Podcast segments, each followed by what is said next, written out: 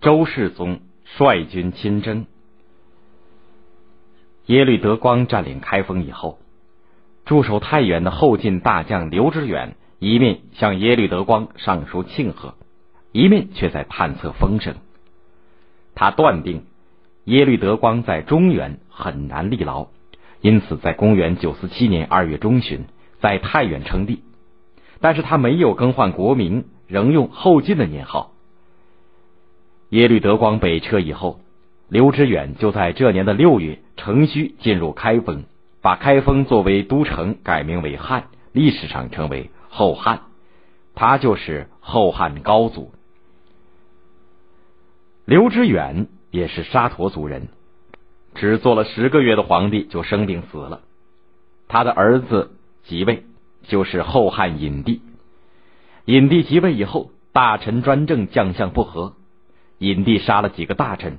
把领兵在外的大将郭威的家属也杀了，隐帝又密令杀死郭威，于是郭威带兵入朝，隐帝被乱兵杀死，后汉灭亡。第二年，就是公元九五一年，郭威被部下拥立为皇帝，他仍旧定都开封，改国号为周，历史上称为后周，他就是后周太祖。郭威做了皇帝。刘知远的弟弟刘崇不服，占据太原一带，即位称帝，国号仍然称作汉，历史上称为北汉。因为北汉国力不强，他就投靠了辽国，称辽国皇帝为叔皇帝，自称侄皇帝。郭威在位约三年，他出身贫苦家庭，知道民间的疾苦，即位以后做了不少有利于。老百姓的事情，他废除了一些苛捐杂税和残酷刑法，把无主荒地分给农民耕种，又提倡节俭，严惩贪官，严禁军队扰民，使唐末以来极度混乱的北方社会逐渐安定。公元九五四年，郭威病死，他没有儿子，由养子柴皇后的侄儿柴荣继承了皇位。这就是后周的第二代皇帝周世宗。北汉国主听说周太祖病死，以为进攻后周的机会到了，就勾结辽国出兵。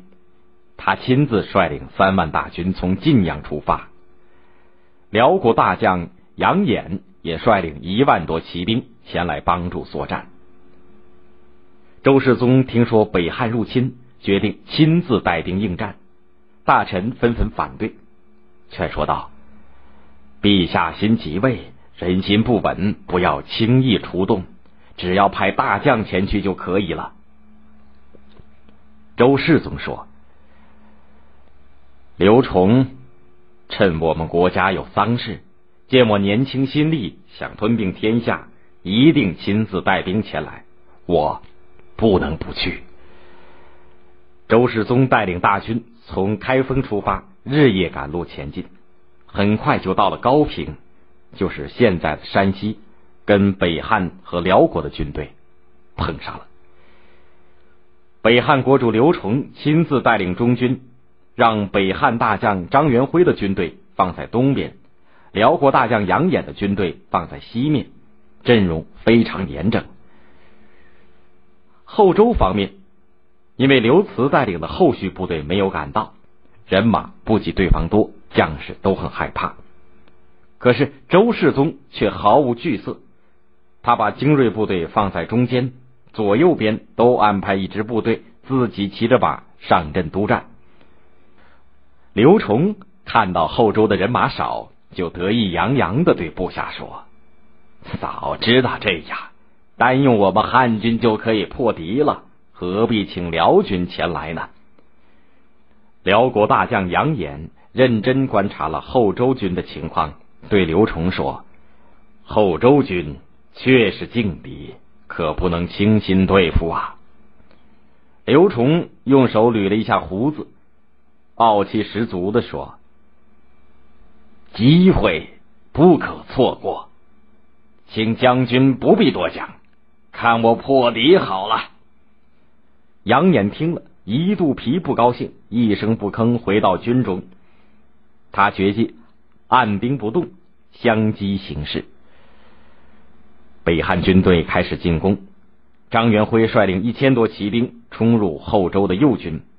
交战以后不久，后周将领樊爱能、何辉就带领骑兵向后逃跑。两个主将一逃，剩下的一千多步兵都放下武器投降了北汉。周世宗见形势危急，马上带领亲兵冲上前去。后周禁军将领赵匡胤和另一个将领张永德也各带两千人跟着冲了上去。将士们见皇帝亲自上阵，士气高涨，个个拼死作战。他们杀死了张元辉，把北汉军队打得大败。杨衍见后周军非常厉害，不敢出兵相救，再加上他不满刘崇讲的话，就带领自己的军队回辽国去了。当天晚上，后周将军刘慈带领的后续部队赶到，周世宗得到了这支生力军，继续向北汉军发起进攻。刘崇骑着辽国送给他的一匹黄马，慌慌张张的向后奔逃，一路上他又冻又饿。有的时候，刚拿起碗筷，忽然听到追兵来的警报，连忙丢下碗筷，骑上马背再跑。他日夜奔跑，狼狈的逃回了晋阳。周世宗得胜以后，处罚了樊爱能、何辉等临阵逃脱的败将，重赏有功的将士。